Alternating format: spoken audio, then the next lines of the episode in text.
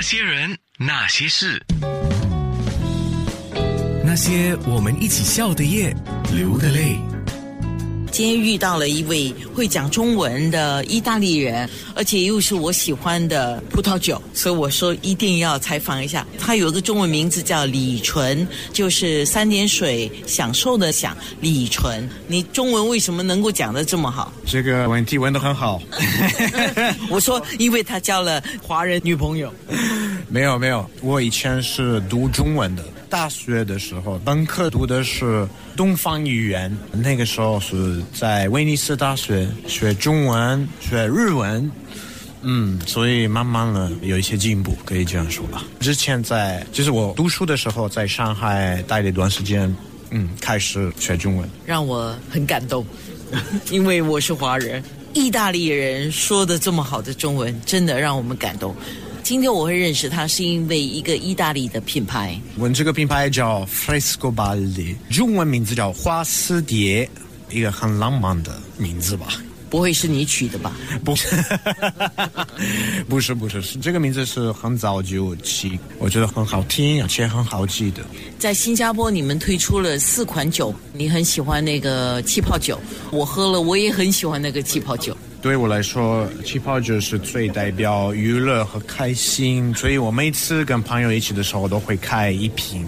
坐下来，然后就开一瓶气泡酒，我觉得最放松、最开心、最好，很适合跟朋友一起聚聚，有一个很随和、很友好的感觉。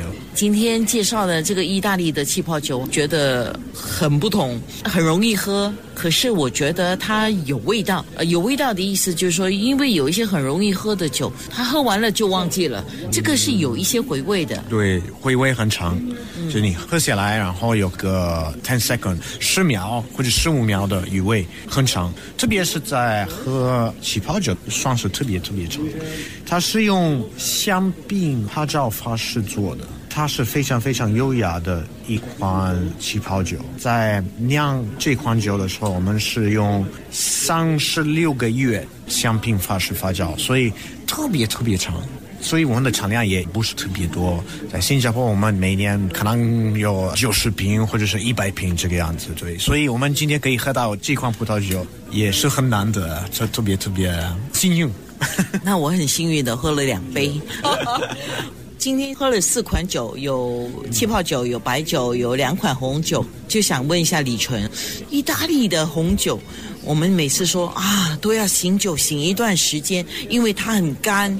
其实这个是看情况的，我个人不太喜欢去醒酒，除非赶时间，对吧？你要是有时间，你可以就开了之后就倒在杯里，等一个十分钟、十五分钟。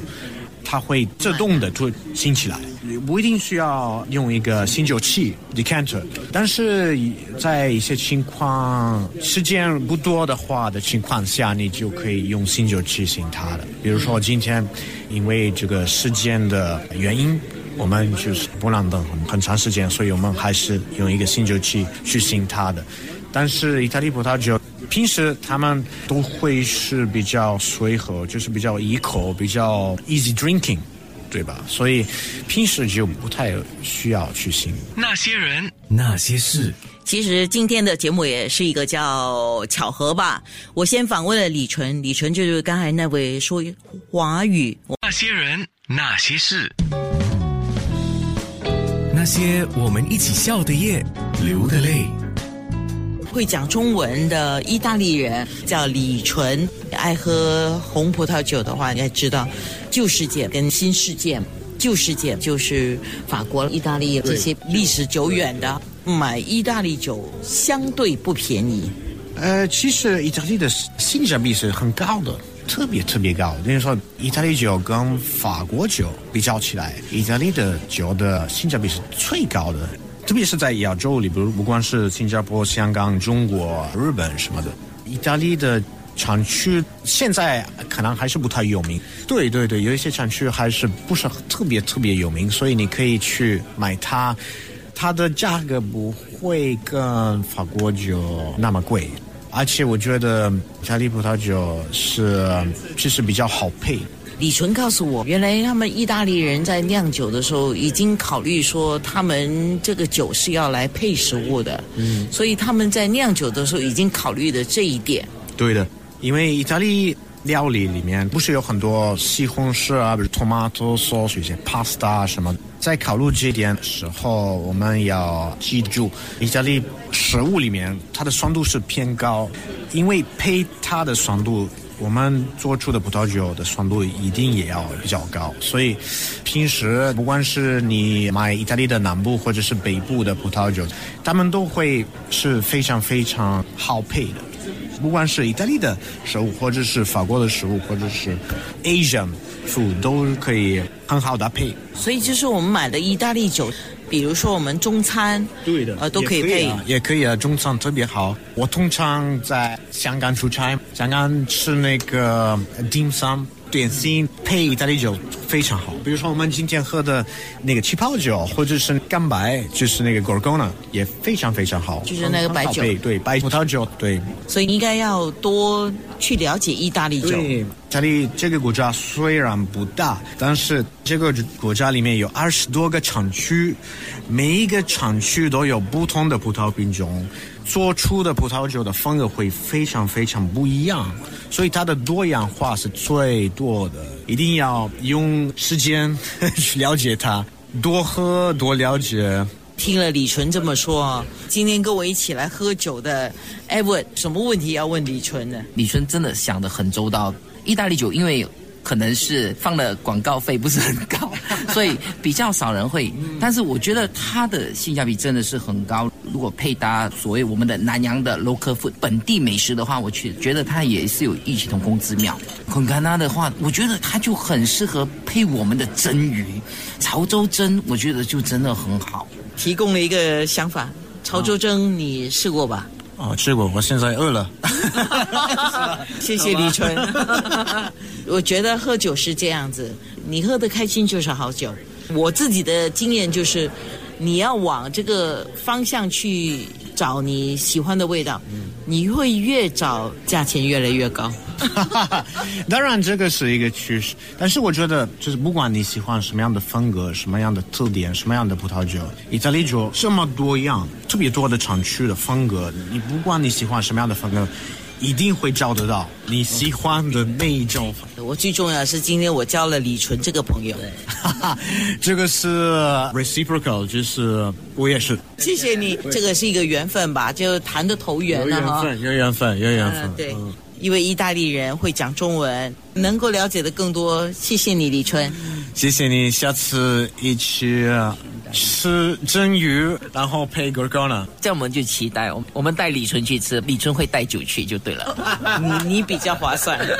那些人，那些事，那些人，那些事，那些我们一起笑的夜，流的泪。那些人那些事，Tommy Tommy Lam，我开始认识红酒，跟他做节目已经有十几二十年。很多人觉得喝酒是老外的事情，西餐的事情。其实中餐也可以配红酒，也是一种生活的情趣、餐食的情趣。渐渐的，这十几年发展下来，你看现在大家也会去超市或哪里买一瓶酒，带去小贩中心吃饭都可以这样喝。哎，我也看到。我的讲课的习惯了不应该叫红酒，叫葡萄酒。饮食的习惯呢，都会顺着潮流改变。不单只是新加坡，过去这几年呢，都比较多时间在中国大陆做教育、做培训的事情，搞活动。也知道那边的葡萄酒的文化进步的很快。我记得我十几年前去中国旅行的时候，他们就跟我说，中国开始也要在种葡萄，酿自己的葡萄酒。他们那个时候直接就从从法国请酿酒师，直接到中国去合作酿葡萄酒。这十几二十年发展下来，他们现在中国的葡萄酒也酿的不错了吧？嗯，翻天覆地的。过去二十年，中国的葡萄酒的产区、葡萄酒的酒庄酿出了很好的葡萄酒，现在是做得非常不错。我听说有很多酒庄呢，把他们的酒呢卖到新加坡来了，大家不妨有机会就去试试。我们新加坡土地有限啊，没办法种葡萄酿葡萄酒。一般新加坡人，我们还是比较认识的是从最早期大家买澳大利亚的葡萄酒，跟着呢，后来法国有、美国有、意大利，也有一些新世界的。那在选这些葡萄酒的时候，最基本的还是要回到什么？基本还是性价比。我们吃东西配合口味。新加坡是一个热的地方啊，味蕾的敏感性没有这么高，吃的东西就因为是天气热，就很辛辣的比较多，浓烈的比较多，所以我们要配酒也必须要找一些比较浓一点的。酒精度可能会高一点的，甜度可能会高一点的葡萄酒，就是葡萄要熟一点的，才能够酿出比较甜美的葡萄酒。近水楼台啊，澳大利亚的酒了，或者远一点的智利的酒啊，这两个国家的酒呢，在新加坡都是非常普遍。主要是他们的酒非常适合在我们的生活环境、我们的食物里面去配搭，而且呢，性价比是比较高。但是在新加坡还是非常幸运，因为新加坡跟每个国家关系都很好，进口来的葡萄酒都非常丰富，不像我现在在中国大陆工作啊，在中国大陆呢，要喝一瓶澳大利亚的葡萄酒都很难，要不然就很贵。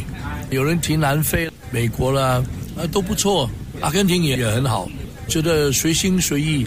新加坡税制是以量为主，不同的品质的酒，这税制没有按照他们的价值，而是按照他们的量，就一公升是多少钱，大概好像是十块钱这样子。如果你买一瓶五十块的酒，其实你付的税金跟买一瓶十五块钱的酒呢是一样的。性价比来讲，越好的酒其实性价比就更高。所以啊，要开始学会性价比这个事情啊。那些人，那些事，那些人，那些事，那些我们一起笑的夜，流的泪。那些人那些事。自从二十多年前认识 Tommy 之后，我开始跟着他学喝一点葡萄酒。记得那个时候，Tommy 给我一个说法，我到现在还在跟朋友分享。突然人家说：“哎，哪一个酒好喝啊？”我就会跟他讲：“只要你觉得喝得开心的，就是好喝的。”这个说法是 Tommy 告诉我的。确实是这样子啊，拿着酒杯喝得越来越开心，那个酒一定是很好的酒，是吗？现在我们的生活习惯啊，我们的饮食习惯开始有了变化，葡萄酒进入我们的中餐的餐饮习惯当中了。